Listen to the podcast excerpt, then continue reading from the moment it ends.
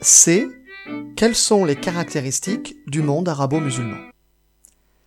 Alors après avoir parlé euh, beaucoup de l'empire carolingien et de l'empire byzantin, abordons l'empire arabo-musulman.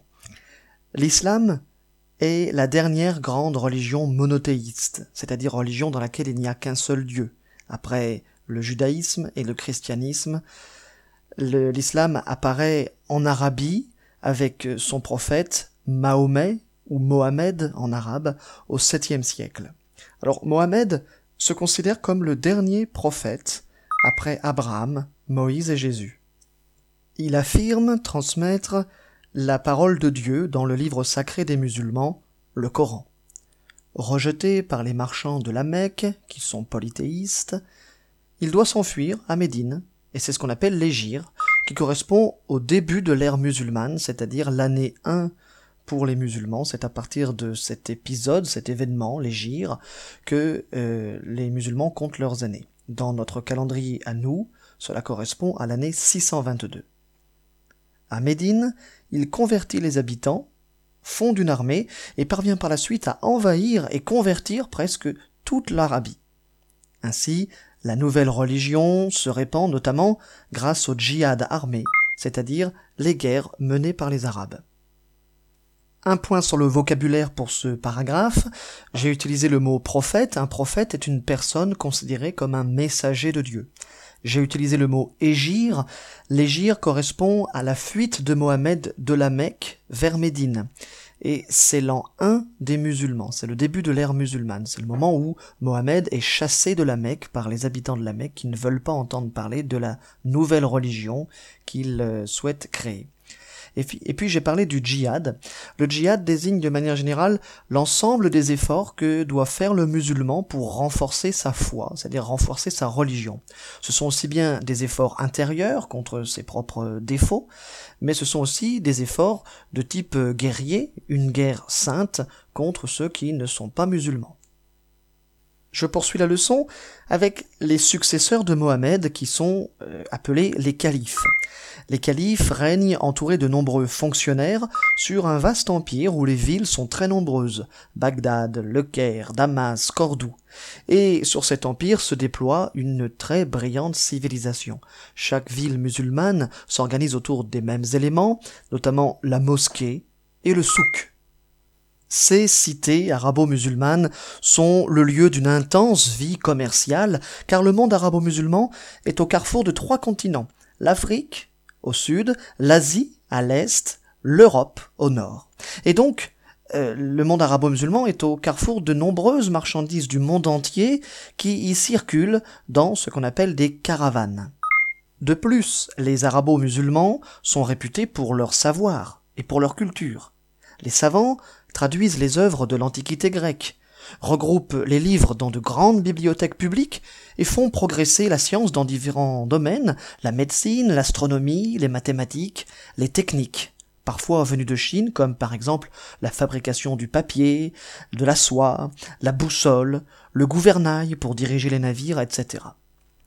Mais si la religion et la culture arabo-musulmane font l'unité du monde musulman, eh bien celui-ci finit par se morceler, c'est-à-dire par se découper en, plusieurs morceaux, avec euh, d'abord sur le plan religieux, à cause d'une dispute sur euh, la succession de Mohammed, ce qui entraîne un nouveau schisme, cette fois-ci un schisme chez les musulmans, entre les sunnites d'un côté et les chiites.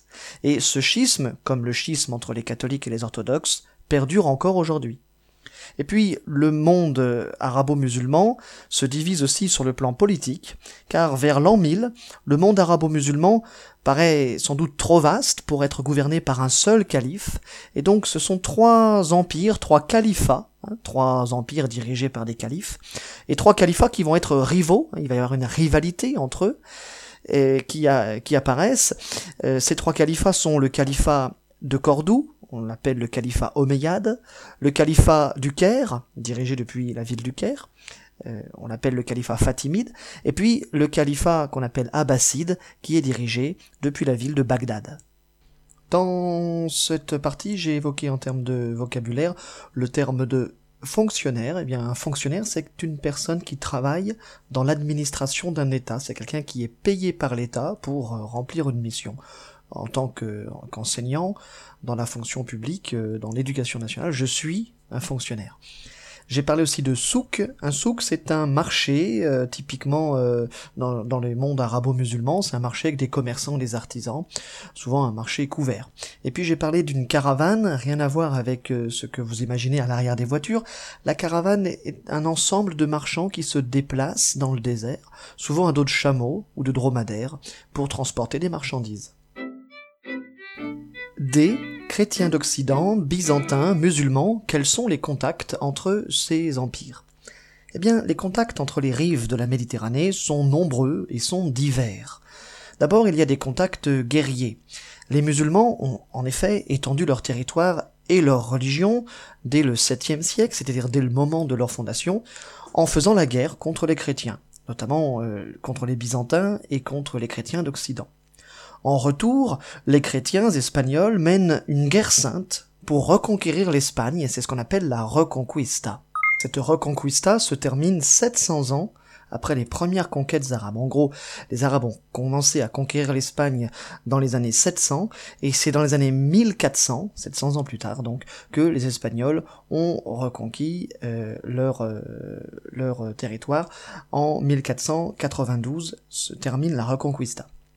De plus, le pape Urbain II lance en 1095 l'idée d'une grande croisade pour reconquérir la Terre Sainte, c'est-à-dire la région de Jérusalem, euh, là où a vécu et où est mort Jésus-Christ. Les croisés s'emparent de Jérusalem en 1099, mais les musulmans finissent par la reprendre, cette ville de Jérusalem, au siècle suivant. Mais attention, il n'y a pas que des guerres entre les différents empires autour de la Méditerranée. Il y a aussi des relations tout à fait pacifiques, des relations commerciales. En effet, les hommes circulent entre ces trois mondes. Des marchands, des marins, des savants, des ambassadeurs envoyés par leurs empereurs. Et cela permet de nombreux échanges, notamment des échanges commerciaux. On pense au port d'Alexandrie, dans le monde arabo-musulman, qui reçoit des marchandises venues du monde entier.